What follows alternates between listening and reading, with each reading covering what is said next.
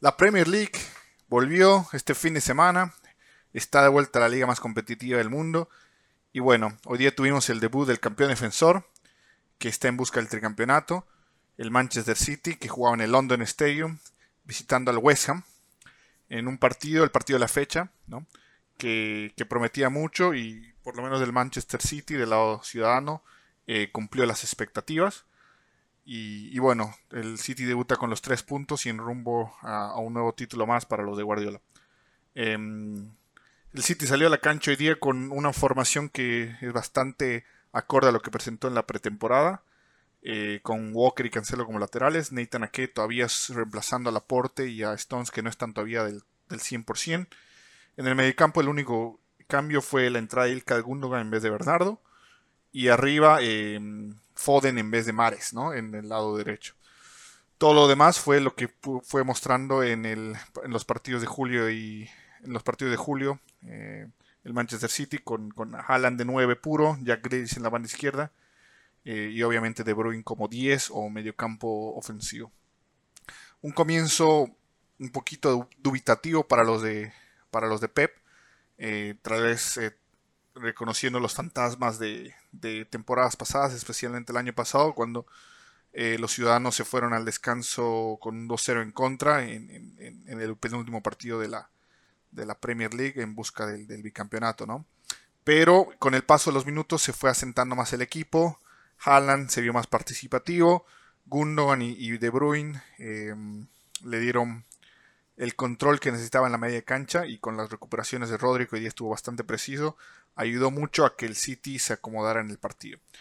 Eh, algo que en, el medio tiempo la transmisión aquí en Estados Unidos dio a, mostró es la innovación de Guardiola de jugar esta vez no con uno, pero con los dos laterales en, el medio, en el campo, como un tipo de doble 5, cosa que le daba mucho más control al City en la salida, ¿no?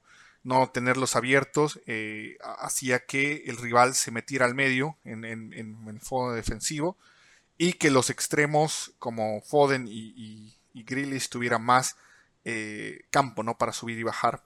Eh, pero de nuevo, lo que busca Guardiola es tener más control en la media cancha. Él busca que con la generación de espacios y con la generación de tener dos o tres jugadores del mismo equipo en, en un sector de la cancha, hayan esas tipos de paredes, triangulaciones para abrir más espacios eh, en, el, en, tres cuartos para adelante de la cancha.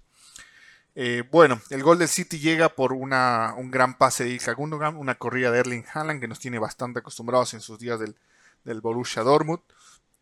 Em, toca la pelota y Alfonso Areola, que entró por el lesionado Lucas Fabianski, eh, le comete el penal, que el propio Erling Haaland agarra la pelota y lo cobra rápidamente, lo que me gustó personalmente porque no dejó que la presión del penal o del primer gol le comiera la cabeza, agarra la pelota, la pone, el árbitro toca el silbato y cobra el 1-0, ¿no?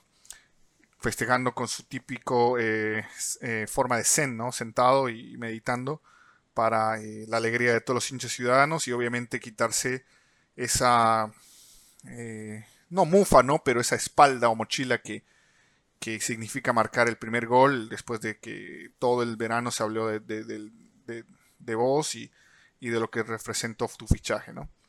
Especialmente después de una, un debut no tan auspicioso en la Community Shield el anterior sábado, en el que falló un gol claro últimamente, ¿no? En el último minuto.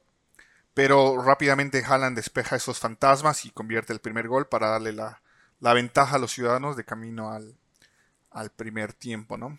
Eh, en el segundo tiempo el West Ham movió líneas, empezó a apretar más adelante, tuvo llegadas que no fueron ni bien, claras, pero uno que otro centro.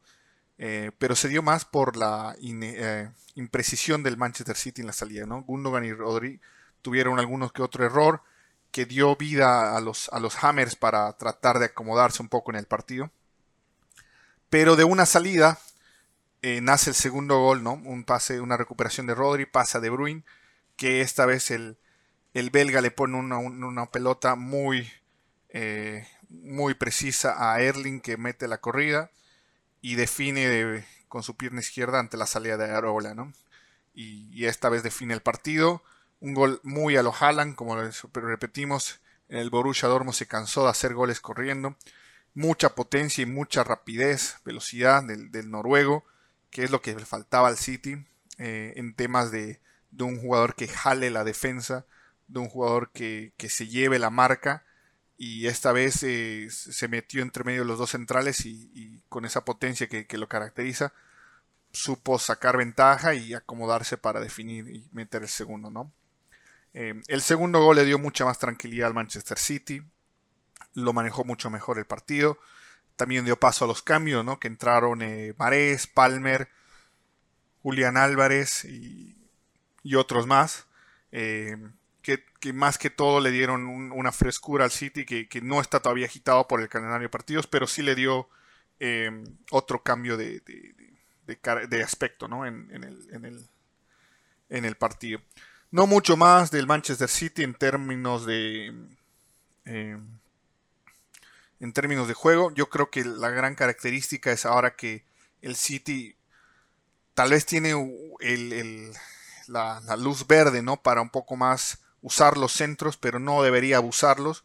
Yo creo que eso va a ser una de las características o uno de los enfoques de Guardiola que va a hacer en los entrenamientos, ¿no? Que esos centros sean más precisos. Hoy día se vio centros de Grealish y de Foden que, si bien tenían la intención de llegar a, Erling Haaland, eh, no, no estuvieron ni, muy cerca, salvo uno de Foden en el primer tiempo. Entonces yo creo que eso se va, a, practicar demasiado en, los entrenamientos que vienen esta semana. Y, bueno, lo otro es que el City tiene una nueva, como lo decía Guardiola en la entrevista post partido, una nueva arma, ¿no? Que es de tener a, a Holland ahí arriba. Eh, le da un poquito más de verticalidad, llegada más directa al arco, que es lo que le estaba faltando al City, ¿no? Yo creo que en los últimos dos años, tres casi, ¿no? Que, porque la verdad que Agüero en los últimos, sus últimas temporadas fue muy poco. El City carecía de ese killer en el área que le permitiera tener, eh, como le dijimos, una llegada más directa al gol. Eh, a veces se abusaba mucho del pase eh, entre líneas, el pase en el área.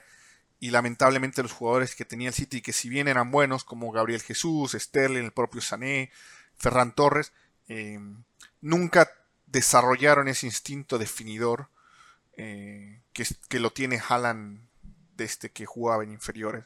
Entonces, yo creo que el City va a tener dos o tres armas en la ofensiva que van a variar de partido a partido y tienen que empezar a acostumbrarse a jugar con falso 9 o con Haaland de, referente y eso es lo que le va a permitir al City tener muchos más cambios y dinamismo de cara al resto de la temporada porque van a haber partidos eh, me imagino contra el Tottenham, un Chelsea, que los equipos de atrás, eh, los equipos se van a cerrar atrás, ¿no? Van a parquear el bus, como se dice, línea de 4, línea de 5, bien formadita.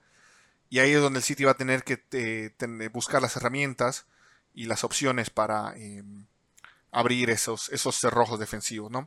Entonces yo creo que la llegada de Erling Holland permite al City tener otra característica, otra característica en, la ofensiva y no dejar que a veces el, abuso de los pases cortos eh, se vuelve muy monótona y muy predecible para, las defensas rivales. No mucho más del partido de hoy. Creo que es un buen debut para los ciudadanos. Em, en una cancha que, como lo dijimos el año pasado, dio problemas. Casi les cuesta el título. Pero, em, pero terminan ariosos y ahora eh, al, siguiente partido, ¿no? que se viene contra el Bournemouth, el recién ascendido será el sábado a las 10 de la mañana hora de Bolivia.